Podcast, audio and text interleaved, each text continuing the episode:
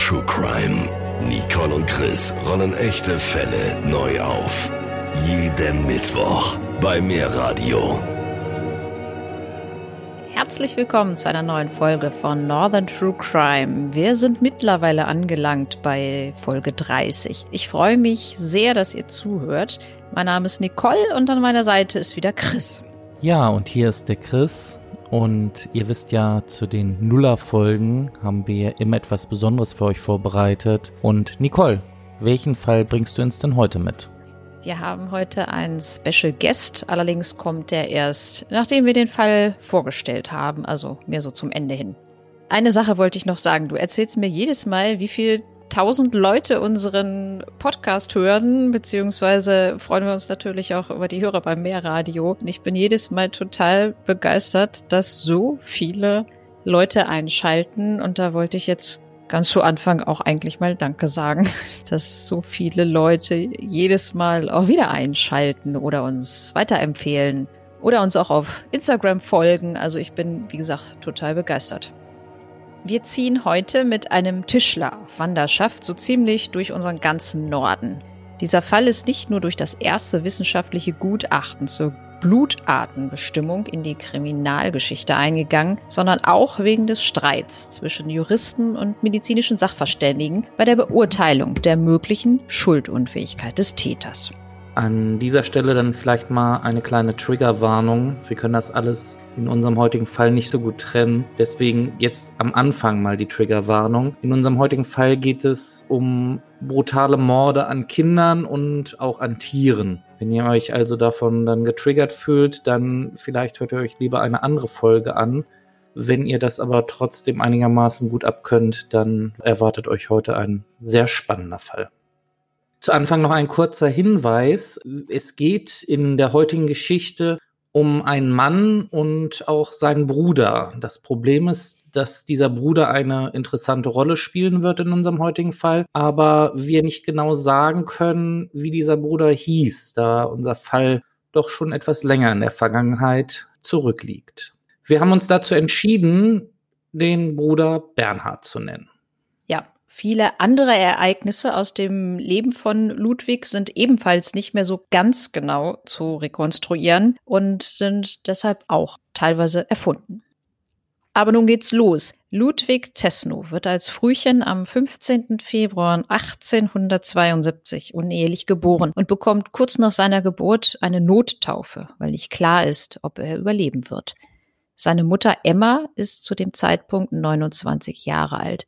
Bei seinem Vater handelt es sich um einen Liebhaber, Tibesius. Er ist Alkoholiker. Ein Jahr nach Ludwigs Geburt verlässt seine Mutter ihren Ehemann. Sie heiratet Friedrich Ludwig Tesno, der ihren Sohn durch Heirat legitimiert, aber ebenfalls trinkt und er behandelt Mutter und Kind sehr schlecht, weshalb sich Emma auch von ihm trennt. Ludwig besucht die Volksschule. Allerdings leidet er in seiner Kindheit oft an Nasenbluten und wird auch häufig ohnmächtig. Ludwig hat einen Stiefbruder, Bernhard, den Sohn von Tibesius mit einer anderen Frau. Während der letzten Klasse bekommt er mit 14 Jahren einen Lehrvertrag bei einem Tischlermeister. Ludwig hat ein Fabel für Holz und schon ab und zu etwas selbst hergestellt. Am 1. August 1886 soll er seine Lehre beginnen. Am letzten Schultag wird er zum Rektor ins Büro gerufen. Dort sitzt bereits seine Mutter und er erfährt, dass sich sein Bruder Bernhard im Gefängnis das Leben nahm. Er wurde zu einer achtjährigen Zuchthausstrafe verurteilt und saß bereits vier Jahre ein. Seine Mutter ist am Boden zerstört und auch Ludwig kann es nicht fassen, dass er seinen Bruder nie wiedersehen wird. Die Tage darauf versinkt er in einer Art Trauer. Glücklicherweise sind es noch fast zwei Wochen bis zum Beginn seiner Lehre, so dass er noch ein wenig Zeit hat, um das Ganze zu verarbeiten. 2. August 1886. Der erste Arbeitstag von Ludwig in der Werkstatt. Der Meister stellt ihn den anderen Mitarbeitern vor. Ludwigs Aufgabe ist es zunächst, den Boden zu fegen, Werkzeuge an Ort und Stelle zu räumen und hin und wieder den anderen beim Zusägen von schweren und großen Hölzern zuzusehen. Am Ende der ersten Woche bekommt Ludwig vom Meister gezeigt, wie man eine Säge benutzt. Er freut sich, endlich etwas zu lernen. Denn wie schon erwähnt, liebt er Holz und daraus Gegenstände zu formen. Der Meister jedoch ist an einem Tag gar nicht mit ihm zufrieden, denn Ludwig ist mit der Herstellung eines Rohlings beschäftigt und fegt daher nicht die Werkstatt. Auf dem Boden liegen zu viele Späne und Werkzeug herum, und den Rohling hat Ludwig nicht zur Zufriedenheit des Meisters hergestellt, denn er ist zu präzise. Der Meister schimpft mit Ludwig. Er nimmt es hin und ist darauf in der Zukunft sehr böse auf seinen Meister und die anderen Mitarbeiter, obwohl diese wieder freundlich zu ihm sind und die Situation vergessen zu haben scheinen. Ludwig jedoch ist sehr nachtragend und hat Probleme mit seinen Kollegen auf der zwischenmenschlichen Ebene. Ludwig nimmt an einem Abend nach einem Bier zu viel einen Auftrag für die Fertigung einer Truhe von einem Mann in einer Gaststätte entgegen und kassiert dafür eine Anzahlung. Aber es war wohl wieder das berühmte letzte Bier zu viel, so dass er sich später nicht mehr daran erinnern kann und es schlichtweg vergisst.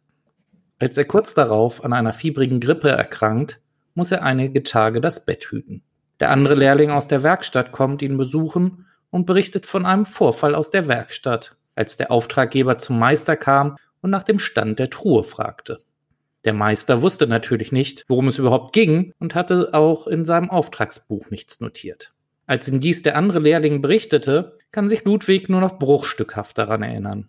Nach seiner Genesung erscheint er in der Werkstatt und arbeitet weiter wie bisher. Im Laufe des Tages kommt der Auftraggeber erneut vorbei und erblickt Ludwig in der Werkstatt. Dem Meister berichtet er, dass er Ludwig den Auftrag erteilt und ihm die Anzahlung gegeben habe. Als der Mann gegangen ist, wird Ludwig zum Meister gerufen. Er ist total bestürzt, denn nach der Zunftordnung darf nur ein Meister Aufträge annehmen. Aber natürlich ist er sehr enttäuscht von Ludwig. Er befiehlt seinem Lehrling, die Truhe herzustellen und sagt, dass das seine letzte Handlung in seiner Werkstatt sei. Er könne ihn nicht weiter beschäftigen, da er um ein Haar den Ruf seines Meisters beschädigt habe. Ludwig ist sehr traurig über den Verlust seiner Lehrstelle. Er beschließt, seiner Mutter davon nichts zu erzählen und sich selbstständig eine neue Stelle zu suchen. Als er die Truhe fast fertig hat, kommt der Geselle auf Ludwig zu. Er bezeichnet Ludwig wegen der Sache als Nestbeschmutzer und beschuldigt ihn, in die Kasse der Werkstatt gegriffen zu haben und schon andere krumme Sachen auf dem Kerbholz zu haben. Ludwig fühlt sich persönlich sehr angegriffen und so kommt es zu Handgreiflichkeiten mit dem Gesellen. Ludwig hat seine Wut nicht im Griff und übertreibt mal wieder. Er schlägt seinem Gegner wuchtig mit der Faust ins Gesicht und nimmt schließlich einen Beitel, das ist so ein Holzwerkzeug, mit dem er zuschlagen will. Der Meister geht jedoch rechtzeitig dazwischen und wirft Ludwig sofort aus der Werkstatt. Seine Mutter bekommt anschließend Besuch vom Meister und erfährt alles aus erster Hand. Sie nimmt es regungslos auf. Ludwig sucht sich in einer anderen Werkstatt eine neue Lehrstelle. Bei seinem neuen Meister ist er allerdings der einzige Angestellte. Es ist eher ruhig auf seiner neuen Arbeit, wenig Laufkundschaft, es kommen aber trotzdem Kunden, die umfassende Aufträge geben. Die Zeit vergeht und so kommt Ludwig anschließend ins zweite und danach ins dritte Lehrjahr. Kurz vor der Abschlussprüfung muss er sich Gedanken machen, welches Werkstück er in der Abschlussprüfung anfertigen möchte. Ihm kommt der Gedanke eines Apothekerschrankes. Die anderen Lehrlinge fertigen aber eher kleinere und einfacher herzustellende Möbelstücke wie Beistelltische oder Stühle, doch das ist ihm egal. Sein Meister ist auch nicht gerade begeistert, aber er lässt Ludwig einfach mal gewähren. Am ersten Tag der Abschlussprüfung erscheint ein anderer Meister als Prüfer in der Werkstatt. Ludwig muss zunächst eine Zeichnung anfertigen. Diese wird nachmittags vom Meister bewertet und da er diesen Teil der Prüfung bestanden hat, darf er anschließend mit dem Werkstück beginnen. Zehn Tage später ist der Apothekerschrank fertig. Mit unzähligen Schubladen, extra bestellten Knöpfen und Schildern, die später mit dem jeweiligen Inhalt beschriftet werden können. Ludwig besteht seine Gesellenprüfung und ist glücklich und zufrieden mit sich selbst. In der Folgezeit gerät er jedoch mit seinem Meister aneinander und so trennen sich auch ihre Wege. Ludwig bekommt hin und wieder Anstellung als Hilfstischler, aber es sind nur kurze Zeiträume, da es immer wieder Konflikte gibt. Sogar in einer Gerberei arbeitet er, um seinen Lebensunterhalt zu verdienen. Eines schönen Tages im Jahr 1893 hat er sein Leben satt. Er sieht abends seinen verstorbenen Bruder Bernhard am Fenster stehen und redet mit ihm. So wie es schon einmal abends in der Tischlerwerkstatt geschehen ist. Am nächsten Tag erklärt Ludwig seiner Mutter, dass er als Geselle nun auf die Walz gehen möchte. Will ich einmal ganz kurz erklären. Der Begriff Walz, für diejenigen, die das nicht kennen, bezeichnet die Zeit der Wanderschaft der Gesellen nach dem Abschluss ihrer Prüfung. Das war bis ins Spätmittelalter, bis zur beginnenden Industrialisierung eine der Voraussetzungen für die Zulassung zur Meisterprüfung. Die Gesellen sollten vor allem neue Arbeitspraktiken, fremde Orte, Regionen und Länder kennenlernen sowie Lebenserfahrung sammeln. Ein Handwerker, der sich auf dieser traditionellen Wanderschaft befindet, wird als Fremdgeschriebener oder Fremder bezeichnet. Und so verlässt Ludwig Stettin in Richtung Westen. Am Abend des ersten Tages sehnt er sich nach einem Dach über dem Kopf und fragt schließlich auf einem Bauernhof nach einer Bleibe für die Nacht. Dort auf dem Hof lebt die Bäuerin mit ihrem alten Vater. Ihr Mann ist vor einiger Zeit gestorben. Beim Abendessen wird Ludwig von der Bäuerin gefragt, ob er nicht für längere Zeit bleiben möchte. Schließlich fehlt auf dem Hof ein Mann, der sich um Reparaturen und schwere Arbeiten kümmert. Ludwig schläft eine Nacht drüber und sagt am nächsten Morgen zu. Ihm gefällt der Hof und die Bäuerin Katharina ist ihm auch sympathisch. Sie kommen sich in der nächsten Zeit langsam näher, aber Katharinas Vater steht zwischen ihnen. Er mag Ludwig nicht, schaut ihm ständig bei seinen Arbeiten zu und kritisiert ihn oft. Er sagt Katharina, dass er Ludwig seltsam findet. Das wiederum versteht Ludwig natürlich nicht. Die Bäuerin beruhigt ihn und meint, dass alte Leute nun einmal etwas seltsam seien und Ludwig sich deswegen keine Gedanken machen solle. Nach ein paar Monaten wird der Alte krank und Katharina und Ludwig pflegen ihn bis zu seinem Tod. Im Herbst muss die Ernte eingeholt werden, dafür werden sogar vier Erntehelfer eingestellt. Aber es ist trotzdem harte Arbeit sehr harte Arbeit, die Ludwig keinen Spaß macht. Er träumt davon, eine Maschine zu entwickeln, die den Menschen die Arbeit abnehmen kann. Abends, als er mit Alkohol und seinem toten Bruder Bernhard am Tisch sitzt und darüber sinniert, ob er auf dem Hof bleiben solle, bemerkt Bernhard, dass es nicht das Leben ist, was Ludwig sich wünscht. Am nächsten Morgen, als Katharina schon auf dem Feld ist, packt Ludwig einfach seine Habseligkeiten und verlässt den Hof. Ludwig kommt nach einigen Umwegen in Pasewalk an. Als er sich in der dortigen Kirche etwas ausruhen möchte, kommt der Pfarrer auf ihn zu und fragt, ob er als Wandergesell nicht für die Kirche arbeiten möchte.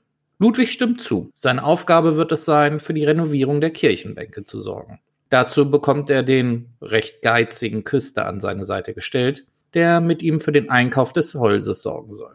Als sie nach etlichen Tagen endlich den günstigsten Lieferanten gefunden haben, wird das Holz gekauft und mit einem Ochsenkarren abgeholt. Ochsenkarren sind schon damals nicht das Transportmittel der ersten Wahl, denn Pferde sind wesentlich schneller gewesen als die behäbigen Ochsen. Aber der geizige Küster hatte da das Sagen. Deshalb ist Ludwig so lange beschäftigt, dass er das Abendessen komplett verpasst. Aber hungrig möchte er nicht ins Bett gehen, daher sucht er sich eine Kneipe aus. Nach der deftigen Schlachteplatte lockt der Alkohol. Und so kann sich Ludwig am nächsten Morgen, als ihn der Küster hastig zur Arbeit weckt, nur bruchstückhaft daran erinnern, was am Vorabend geschah. Nach einigen Bieren zu viel ließ er sich offenbar zum Armdrücken hinreißen, obwohl Ludwig nicht gerade der Allerstärkste ist und keine großen Siegeschancen hat. Sein Gegner knallt Ludwigs Arm ziemlich schnell auf den Tisch, aber er lässt nicht los. Ludwig reagiert in einer Kurzschlusshandlung damit, dass er seinen Kontrahenten den Bierkelch ins Gesicht haut. Was anschließend geschah, kann er anhand seiner Blutergüsse und aufgeplatzten Lippen nur erahnen bzw. erspüren. Als er mit dem Küster in die Kirche kommt, hat dieser für die umfangreichen Arbeiten einige Männer angeheuert, die Ludwig unterstützen sollen. Einer davon erkennt ihn offenbar aus der Wirtschaft wieder und war höchstwahrscheinlich selbst in die Schlägerei verstrickt. Er weigert sich, mit Ludwig zu arbeiten, ebenso wie einige der anderen Männer. Da aber Männer auch dabei sind, die nichts von dem Vorfall wissen, bleiben sie und helfen Ludwig bei seiner Arbeit. Nachdem Ludwig diesen Job erledigte, zieht er weiter Richtung Neuruppin. Auf dem Weg dorthin begegnet er einem anderen Wandergesellen, der aus Berlin stammt. Sie gehen ihren Weg ein Stück gemeinsam. Bei der Einkehr in eine Kneipe erfahren sie, dass im Nachbarort jemand Handwerker auf einer Baustelle gebrauchen kann. Also machen sie sich auf den Weg nach Walzleben. Der Bauherr auf der dortigen Baustelle freut sich über Verstärkung und bietet den beiden Gesellen Arbeit an. Als sich Ludwig mit seinem Tippelbruder das eingestürzte Dach ansieht, bekommt er einen epileptischen Anfall. Der Geselle weiß natürlich nichts von der Erkrankung und steht hilflos daneben, als Ludwig krampfend auf dem Boden liegt. Am nächsten Morgen kommt sich Ludwig verkatert vor, obwohl er nichts getrunken hat. Aber es hilft nichts, die Arbeit wartet. Und so werkelt er fleißig mit seinem Kollegen auf der Baustelle. In der Mittagspause fällt ihm auf, dass er lange nichts von seinem Bruder Bernhard gehört hat. Er verkrümelt sich in eine ruhige Ecke und versucht Kontakt zu Bernhard aufzunehmen. Es gelingt ihm, und so fragte seinen toten Bruder, warum er seine Stimme nicht mehr höre. Bernhard klingt ein wenig eifersüchtig, denn er hat mitbekommen, dass Ludwig einen Weggefährten gefunden hat. Bernhard erklärt Ludwig, dass sein Tippelbruder nicht aufrichtig sei und ihn, wie alle Menschen, irgendwann verraten werde. Als Ludwig abends vor Unruhe nicht einschlafen kann, geht er allein durch die Nacht über Wiesen wieder zu der Wirtschaft, in der er bereits mit seinem Kollegen war. Dort wird ausgiebig gefeiert und Ludwig wird von den anwesenden Gästen eingeladen. Nach etlichen Bieren und Schnäpsen verschwindet seine Unruhe und er fühlt sich entspannt. Er macht sich wieder auf den Rückweg zu seiner Unterkunft. Doch nicht allein, denn Bernhard ist an seiner Seite. Er findet seinen Tippelbruder auf dem angebotenen Schlafplatz und rüttelt an seiner Schulter. Beziehungsweise nicht er, sondern Bernhard tut es. Ludwig erklärt seinem Kollegen, dass er ihm unbedingt etwas zeigen müsse. Müde und unwirsch folgt er Ludwig hinaus in die Nacht. Sie gehen ein Stück zu einer Wiese und bleiben dort stehen. Der Tippelbruder fragt Ludwig noch einmal mit Unverständnis, was dies zu bedeuten habe. Ludwig bemerkt plötzlich, dass sein Messer nicht mehr in der Scheide am Gürtel steckt. Er sieht, dass Bernhard das Messer in der Hand hat und seinem Tippelbruder plötzlich in den Hals sticht. Dieser bricht röchelnd zusammen und liegt regungslos auf dem Gras. Ludwig fühlt sich trotz der merkwürdigen Situation sehr entspannt. Bernhard fühlt sich ebenfalls besser und meint schadenfroh, dass dieser Verräter den Tod verdient habe. Der Tischlergeselle erwacht einige Zeit später ziemlich orientierungslos im Gras. Hat Bernhard tatsächlich jemanden umgebracht? Nein, das ist unmöglich, denkt er, denn Bernhard ist ja selber tot. Ludwig lässt alles hinter sich und zieht einfach weiter nach Wusterhausen, ein traditionsreicher Ort. Auch hier findet er schnell Arbeit, denn ein Gastwirt möchte seine Stube neu einrichten. Es gibt viel zu tun und Ludwig ist wochenlang fleißig bei der Arbeit. Er wohnt in einer gut eingerichteten Dachkammer und verbringt die Abende mit anderen Arbeitern und Einwohnern in Gaststätten. Es läuft gut für ihn. Er hat ausreichend Arbeit, Kost und Logis ausgehandelt und seine Kopfschmerzen und Einschlafprobleme sind durch den abendlichen Alkohol erträglich. Immer häufiger hat er allerdings das Gefühl, dass er nach ein paar Bieren unruhig wird. Außerdem schmerzt dann nicht nur sein Kopf pochend und dumpf, sondern es dröhnt auch noch. Dieser Zustand ist für Ludwig sehr schwer auszuhalten. Er weiß keinen Rat und vertraut sich einem Malergesellen an, den er für vertrauenswürdig und verständnisvoll hält. Aber dieser hat weder Verständnis für Ludwig, noch kann er die Sache für sich behalten. Am nächsten Abend berichtet er seinen Kollegen brühwarm in der Gastwirtschaft, was Ludwig ihm erzählt hat. Unter Männern sind solche Probleme natürlich Frauenkram, und so wird Ludwig von allen verhöhnt. Allem voran von einem Maler, der ihm seinen Bierschaum ins Gesicht pustet. Ludwig kann sich in diesem Moment noch zusammenreißen, aber später lauert er dem Maler auf, als dieser abends aus der Kneipe kommt. Mit dabei hat er eine breite Dachlatte. Als der Maler zu Hause angekommen ist und seinen Schlüssel ins Schlüsselloch stecken möchte, nutzt Ludwig die Gelegenheit und schlägt dem Maler die Dachlatte kräftig auf den Hinterkopf, so dass dieser zusammensackt. Bernhard flüstert Ludwig zu, dass er noch eine Weile warten solle, ob der Maler sich nicht nur schlafend stellen würde. Ludwig tritt dem Maler zur Sicherheit noch einmal kräftig mit seinem Fuß ins Gesicht. Nach dieser Tat macht sich Ludwig erneut auf den Weg durchs Land und landet in Lübbecke in Westfalen. Er findet auch dort schnell Arbeit und ebenfalls ein Stammlokal. Dort lernt er die junge Sophia kennen, die mit ihrer gerade verwitweten und recht wohlhabenden Tante dort zu Mittag ist. Die beiden finden sich auf Anhieb sympathisch. Sophia kommt aus einer gutbürgerlichen Familie. Ihre Eltern betreiben ein Geschäft, in dem sie mitarbeitet. Ludwig wird in den nächsten Monaten klar, dass er sich zum ersten Mal in seinem Leben wirklich verliebt hat. Sophias Familie jedoch ist gegen die Beziehung der beiden, denn Ludwig ist mit seinem handwerklichen Beruf nicht standesgemäß. Eines Abends nimmt er seinen Mut zusammen und hält um Sophias Hand an. Sie zögert allerdings und bittet um Bedenkzeit. Ludwig ist enttäuscht darüber, dass Sophia nicht sofort Ja sagt. Er hofft in den darauffolgenden Tagen immer, dass Sophia sich zu seinem Antrag äußern werde. Um die quälende Wartezeit erträglich zu machen, spricht Ludwig wieder mehr dem Alkohol zu. Er ist häufig in seinem Stammlokal und begießt seinen Kummer mit Bier und Schnaps. Als Sophia schließlich bei ihm in der Werkstatt auftaucht, ist Ludwig überrascht. Er trinkt sich kurzerhand aus einem Schnapskrug Mut an. Und da erklärt Sophia ihm, dass er sich verändert habe, zu häufig und zu viel trinke und nicht mehr derselbe aufmerksame und liebevolle Mann sei wie noch vor ein paar Monaten. Sie beendet kurzerhand die Beziehung. Ludwig ist maßlos enttäuscht, denn Sophia war seine große Liebe, mit der er sich seine Zukunft vorstellen konnte. Plötzlich wird Ludwig sehr zornig, knallt den Schnapskrug eiskalt direkt neben Sophias Kopf an die Wand. Die junge Frau wird nur von ein paar Alkoholtropfen getroffen, aber sie schreit panisch. Ludwig sagt ihr nur noch, dass sie verschwinden solle, sonst wäre der Krug nicht das einzige, was kaputt gehe. Es ist mittlerweile das Jahr 1898 und Ludwig ist nach Wallenhorst weitergezogen. Das ist in der Nähe von Osnabrück. Es läuft wie fast immer zu Beginn. Er findet schnell Arbeit und wird überall sehr geschätzt, da er qualitativ sehr gute Arbeit leistet. Aber nach einer Weile bemerkt Ludwig, dass es nur die äußere Hülle ist. Da ist er der zuverlässige und kompetente Tischler, der höflich ist und schnell und gut alle Aufträge erledigt. Aber innen sieht es anders aus. Er wird häufig von Unruhe geplagt. So kann er beispielsweise nicht lange sitzen, ohne dass seine Knie und später die Oberschenkel zittern. Das gibt sich erst wieder, wenn er einfach ein paar Kilometer durch die Gegend läuft. Der vernünftige Teil seines Inneren weiß auch, dass Bernhard tot ist und man sich nicht ständig mit seinem verstorbenen Bruder unterhält. Aber er hat nicht nur diese psychischen Probleme, auch seine Kopfschmerzen werden teilweise so stark, dass er sich übergeben muss und dann arbeitsunfähig ist. Anfang September fällt ihm ein, dass er bei seinen früheren Vermietern in Osnabrück noch einen Koffer stehen hat, den er nun dringend benötigt. Und so lässt er sich ein wenig Gehaltsvorschuss von seinem Meister geben und zieht los. Natürlich kommt er nicht weit und biegt in die erstbestgelegene Wirtschaft ab. Dort wird erst einmal ein Teil des Geldes auf den Kopf gehauen, der restliche Teil dann in der nächsten Kneipe. Als er nach deren Schließung allein im Dunkeln steht, kommt wieder ein Dialog mit Bernhard zustande, der ihm vorwirft, das ganze Geld nur für Alkohol ausgegeben zu haben. Aber Ludwig ist müde und lässt sich nicht auf ein Streitgespräch ein.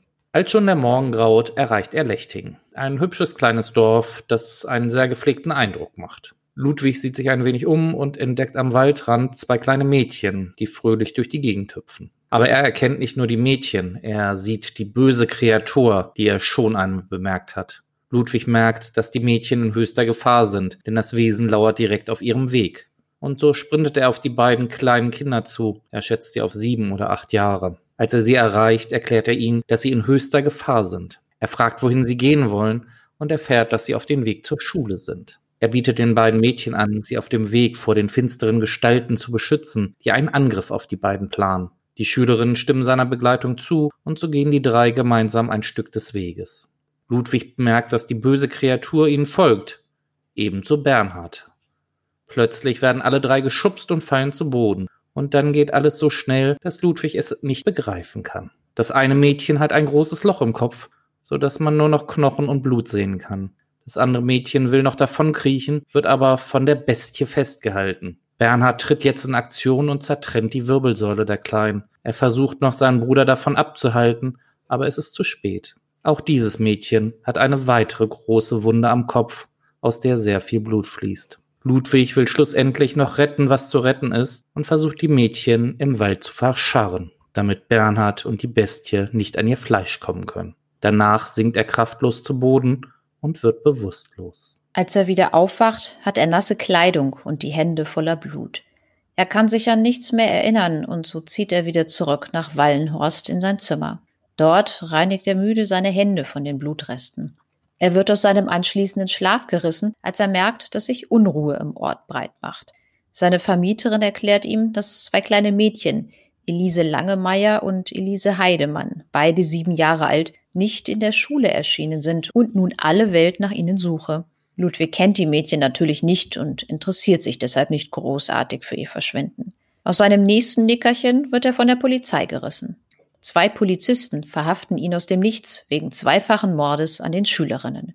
Ludwig folgt ihnen in der Kutsche aufs Polizeipräsidium nach Osnabrück. Dort wird er vernommen, denn Zeugen wollen ihn im Lechtinger Wäldchen gesehen haben.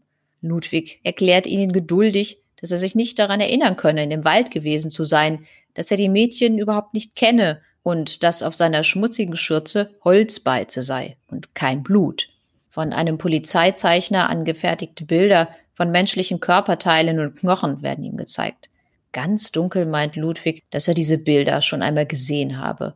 Aber er kann sich beim besten Willen nicht daran erinnern, wo und wann das gewesen sein soll. Die Polizisten glauben Ludwig natürlich kein Wort, und so kommt er zunächst in eine Zelle. Kurz bevor er einschläft, hört er Bernhard wieder. Er fragt seinen Bruder nach der Wahrheit, ob er die Mädchen umgebracht habe. Bernhard antwortet ihm, dass er kein Mörder sei und erst einmal in Ruhe schlafen solle. Nach der Nacht in einer feuchten Zelle auf einer Pritsche ohne Matratze bekommt er morgens vom Wärter Kaffee und Grießbrei in seine Zelle geschoben. Kein Frühstück, das besonders gut schmeckt, aber Ludwig nimmt klaglos hin, was er bekommt. Anschließend wird er wieder in den Verhörraum gebracht, wo ihm von den Beamten ein weiteres Indiz überreicht wird. Ein Knopf von seiner Arbeitsjacke. Dieser wurde am Tatort gefunden, aber Ludwig leugnet nach wie vor, dass er die Tat begangen hat. Allein die Tatsache, dass dort ein Knopf lag, der ihm gehören könnte, belegt noch lange nicht, dass er zur Tatzeit am Tatort war. Die konkrete Aussage eines Polizeikollegen, dass dieser Ludwig gestern auf dem Weg von Wallenhorst nach Lechtingen gesehen habe, wird ihm außerdem präsentiert. Und so dreht sich das Verhör bald den ganzen Tag um einzelne Indizien und immer dieselbe Einlassung von Ludwig, dass er mit der Tat nichts zu tun habe. Als anschließend am Abend alle müde sind, wird Ludwig wieder in seine Zelle gebracht, wo er direkt einschläft. Er wundert sich am nächsten Morgen, dass er nicht zum Verhör geführt wird. Erst gegen Mittag holt ihn ein Beamter aus seiner Zelle und übergibt ihm die Gegenstände, die man ihm bei seiner Verhaftung abnahm.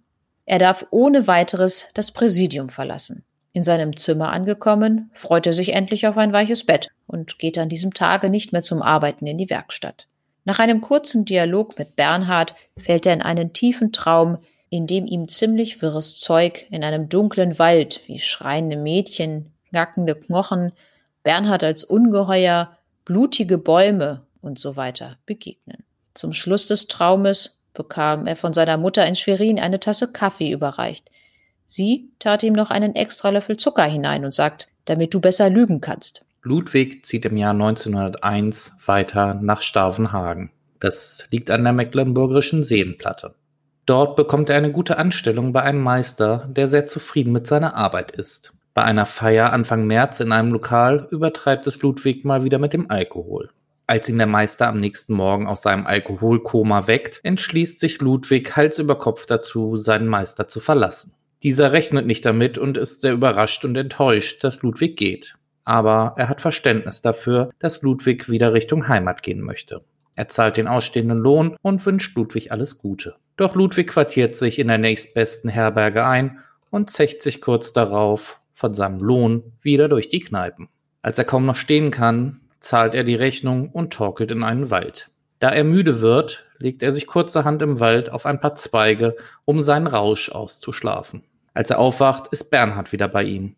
Ein paar Meter weiter auf dem Weg entdecken die beiden eine junge Frau. Zwischen Bernhard und Ludwig kommt es zu einem Streitgespräch, denn Bernhard mag die Frau nicht. Zunächst verstecken sich die beiden, und als die Frau an ihnen vorbeikommt, springt Bernhard plötzlich aus dem Gebüsch. Ludwig bemerkt jetzt in Bernhards Nähe außerdem noch ein riesengroßes, gefräßiges Reptil. Doch bevor er die Frau warnen kann, ist Bernhard bei ihr und stößt sie zu Boden. Er wickelt ihren Schal fest um den Hals und zieht an den Enden. Doch das Mädchen versucht zu schreien und wehrt sich nach Kräften. Obwohl Bernhard Ludwigs Knie so positioniert, dass sie sich nicht wehren kann, gelingt es ihr, den Schal über den Mund abzubekommen und laut um Hilfe zu schreien. Die beiden Brüder lassen kurzerhand von ihr ab und verschwinden schnell im Gebüsch. Sie entkommen der Situation, ohne dass sie bemerkt werden.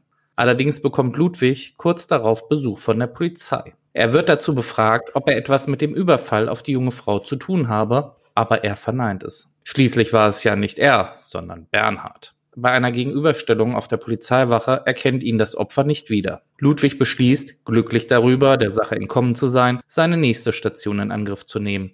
Und so zieht er weiter Richtung Nordosten, bis nach Rügen. Dort bietet ihm ein Meister Platz in seiner Werkstatt an.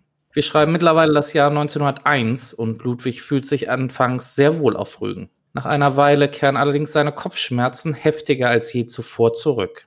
Er sucht deshalb die Sprechstunde des Arztes auf und berichtet ihm von seiner Krankengeschichte. Als die Sprache auf seinen Bruder kommt, wird Ludwig ohnmächtig, da ihm Bernhard droht, dass er ja nichts von ihm erzählen solle, sonst töte er Ludwig. Wieder aus der Ohnmacht erwacht, befragt ihn der Arzt weiter. Er bittet Ludwig schließlich, eine Woche lang zu notieren, welche Nahrung und Getränke er zu sich genommen habe und wie gut sein Schlaf war. Nach einer Woche analysiert der Arzt seine Aufzeichnung und stellt fest, dass Ludwig zu wenig isst und viel zu viel Alkohol trinkt. Bei einer Größe von 1,72 Meter wiegt er keine 60 Kilo. Der Arzt verordnet ihm ein Schlafmittel und gibt ihm noch den Ratschlag, auf ausreichende Nahrungszufuhr zu achten. Das Schlafmittel, welches der Apotheker auf Anweisung des Arztes zusammenstellte, wirkt bei Ludwig überhaupt nicht. Im Gegenteil, er ist munter davon. Und so fällt ihm als Schlafmittel eines ein, das er bereits häufig getestet und für gut befunden hat, der gute alte Alkohol. Aber es läuft in der Folgezeit wie leider schon öfter. Ludwig kommt im Juni ziemlich betrunken an einer Schafweide vorbei und fragt sich mit Bernhard, warum die Schafe von einer leuchtenden Aura umgeben sind. Bernhard ist der Meinung, dass es aus dem Innern der Tiere komme, und Ludwig entscheidet sich spontan, der Sache näher auf den Grund zu gehen. Er holt sein Messer heraus, greift sich das nächstbeste Tier und sticht dem ahnungslosen Tier in den Bauchraum. Aber es ist kein Leuchten zu sehen, nur die blutigen Eingeweide. Dann kommt ihm der Gedanke, dass das Leuchten wohl aus dem Kopf stammen müsse. Also greift er sich das nächste Schaf, schneidet den Hals auf und trennt den Kopf ab. Nach einem kurzen Gespräch mit Bernhard sind sich beide einig, dass sie lieber gehen sollten. Ludwig kommt in der folgenden Zeit gut klar. Er isst regelmäßig, schläft ausreichend und bekommt genügend Aufträge für ein gesichertes Einkommen. Allerdings kreuzt Bernhard häufig in den unpassendsten Momenten auf, etwa wenn Ludwig mit Kunden im Gespräch ist. Einen weiteren Arztbesuch hält Ludwig aber nicht für angebracht. Er ist doch nicht krank. Ende Juni allerdings geht es Ludwig wieder schlechter. Seine Laune ist auf dem Tiefpunkt. Er hat häufig starke Kopfschmerzen und er betrinkt sich oft schon morgens deswegen. Er fühlt sich einfach nicht mehr wohl in seiner Haut und würde am liebsten vor allem flüchten, ganz weit weg. Gedanken verloren, mit Kopfschmerzen und schon ordentlich alkoholisiert nach einem morgendlichen Besuch im Wirtshaus, findet er sich im Wald wieder. In seiner Nähe sind zwei Jungen am Wegesrand und pflücken Heidelbeeren. Plötzlich bemerkt Ludwig wieder eine Bestie, die es auf die beiden abgesehen hat. Ludwig versucht, die Jungen zu warnen, und Bernhard greift auch mit ein, aber sie sind zu spät. Das Untier hat bereits seine Krallen in die Rücken der Jungen gebohrt. Bernhard hat auf einmal einen großen Stein in der Hand und schlägt damit einem Jungen auf den Kopf und auf seine Knie. Immer wieder mischt sich die Bestie ein und kratzt und beißt die Jungen. Ludwig gibt Bernhard sein Messer, aber der bezeichnet Ludwig als Feigling. Gemeinsam mit der Hand am Messer durchteilen sie die Rücken der Kinder, obwohl Ludwig davon angeekelt ist. Aber Ludwig hat auch Angst vor Bernhard, denn er weiß, wenn er nicht mitmacht, wird er das Opfer sein. Als alles vorbei ist, rennt Ludwig weg. Mit jedem Schritt verliert er ein Stückchen Erinnerung an diesen Vorfall. Völlig desorientiert kommt Ludwig ins Bewusstsein, dass er gerade von mehreren Polizisten in Handschellen abgeführt wird. Nein, er wird nicht wie schon äh, einmal ins Präsidium gebracht oder in eine Zelle. Es geht direkt zur Befragung in den Wald, an jene Stelle mit den Heidelbeersträuchern, die Ludwig oft als Abkürzung benutzt. Dort werden ihm viele Fragen gestellt, ob er gestern dort gewesen sei, ob er mit zwei Jungen gesprochen habe und so weiter. In einem Gebüsch wurde ein blutbefleckter Kieselstein gefunden. Noch am Nachmittag des 2. Juli meldet sich eine Obsthändlerin bei der Polizei, die die beiden Kinder sah, als sie am späten Nachmittag des Vortages durch Ludwig angesprochen wurden. Auch ein Straßenarbeiter meldet sich. Er hatte Ludwig am Abend des gleichen Tages gesehen und bemerkt, dass dessen Anzug voller bräunlicher Flecken war. Nach der Vernehmung wird Ludwig in einem Zug fortgebracht. Offenbar hat sich die Tat und die Verhaftung eines Beschuldigten sehr schnell herumgesprochen und so befinden sich etliche Bürger in einer aggressiven Menschenmasse, die kaum von der Polizei zurückgehalten werden kann. Rufe wie Kindermörder und Hängt das Schwein sind am Bahnhof zu hören. Über Stralsund wird er in einen Wagen ins Gefängnis nach Greifswald gebracht. Nach einer unruhigen Nacht in einer karg eingerichteten Einzelzelle und nervigen Kommentaren von Bernhard wird Ludwig in den Vernehmungsraum gebracht. Der Beamte versucht, von Ludwig ein Geständnis zu bekommen. Aber Ludwig sieht sich nicht allein als den Täter, denn Bernhard war schließlich dabei und hat ihn obendrein noch dazu verleitet. Dass Bernhard auch mit am Tisch sitzt, mit Ludwig redet und ihn davon abhält, seinen Bruder zu verraten, bekommt der Beamte, zu Ludwigs Verwunderung, nicht mit. Nachdem sich die Vernehmung im Kreis dreht und der Beamte nicht die Antworten auf seine Fragen bekommt, die er gerne hätte, beschließt er, einen Psychiater hinzuzuziehen. Der Untersuchungsrichter, Justizrat Johann Schmidt aus Greifswald, erinnert sich an einen Fall aus Lechtingen bei Osnabrück, zu dem der Osnabrücker Kriminalkommissar Rasch den entscheidenden Hinweis gab. Am Morgen des 9. September 1898 hatten sich zwei siebeneinhalbjährige Mädchen zur Schule begeben, waren aber nicht angekommen. Ihre entkleideten, zerstückelten und ausgeweideten Körper wurden mittags in einem Wald nahe dem Schulweg gefunden. Die Polizei nahm einen sich in der Gegend aufhaltenden Tischlergesellen fest und konnte einen Knopf, den man am Tatort fand, seinem Anzug zuordnen. Da er die Tat hartnäckig bestritt und erklärte, die auffälligen Flecken an seiner Kleidung seien Holzbeize, wurde er letztlich mangels Beweisen aus der Untersuchungshaft entlassen. Auf Nachfrage aus Greifswald wurde Ludwig Tesno als dieser Tatverdächtige benannt. Professor Bäumer von der Gerichtsmedizin spricht in den nächsten Tagen mit Ludwig. Über allgemeine Dinge, aber auch über die Tat selbst. Ludwig schwor vor einiger Zeit, niemanden etwas über Bernhard zu erzählen. Sollte er es doch tun, käme das Ungeheuer ihn holen. Dieses Risiko will er natürlich nicht eingehen. Ein paar Tage später kommt der Beamte mit etwas Neuem in die Vernehmung. Der Untersuchungsbericht hinsichtlich der Kleidungsstücke ist da. Ludwig gab nämlich an, dass die Flecken auf seiner Bekleidung von Holzbeize stammen. Dr. Paul Uhlenhuth entwickelt die Präzipitin-Methode, bei der nachgewiesen werden kann, ob es sich um menschliches Blut handelt. Und genauso war es in Ludwigs Fall. Die Flecken auf seinem Sonntagsanzug waren Menschenblut. Außerdem wurde Schafsblut nachgewiesen. Ein Paukenschlag. Ludwig ist verunsichert, als ihm das Ergebnis präsentiert wird. Er kann sich nach wie vor nicht an die Tat erinnern. In der darauffolgenden Zeit bekommt Ludwig häufiger Besuch von Professor Bäumer in der Untersuchungshaftanstalt. Arbeiten darf er in der Untersuchungshaft nicht. Er bekommt ein paar andere kleinere Tätigkeiten zugewiesen. Am 21. März wird Ludwig aus dem Gefängnis abtransportiert und in eine psychiatrische Klinik gebracht. Dort ist Dr. Knecht beauftragt worden, ein psychiatrisches Gutachten über den vermeintlichen Täter zu verfassen. Ludwig gefällt es hier viel besser als im Gefängnis. Beispielsweise sind die Räume freundlicher gestaltet. Er kann dort auch mehr arbeiten und kümmert sich so um die Wäsche oder die Verteilung der Mahlzeiten. Auch darf er kleine handwerkliche Tätigkeiten ausführen. An einem Wochenende kümmert er sich sogar um den Schreibtisch von Dr. Knecht, den er neu aufarbeiten soll. Dabei lernt er Herrn Kölpin kennen, einen weiteren Psychiater, der wegen dienstlicher Sachen aus Bonn angereist ist. Ludwig lässt die Sache mit dem Präzipitintest keine Ruhe und so befragt er die beiden Psychiater bei einem gemeinsamen Treffen danach. Jetzt habe ich mal die Aufgabe, euch den Präzipitintest zu erklären. Sonst sind das ja eher rechtliche Sachen. Aber diesmal haben wir gedacht, erklären wir das mal, damit man so eine ungefähre Vorstellung hat, wie das funktioniert. Das ist nämlich so ein Verwandtschaftsnachweis und der basiert halt darauf, auf der spezifischen Antigen-Antikörperreaktion.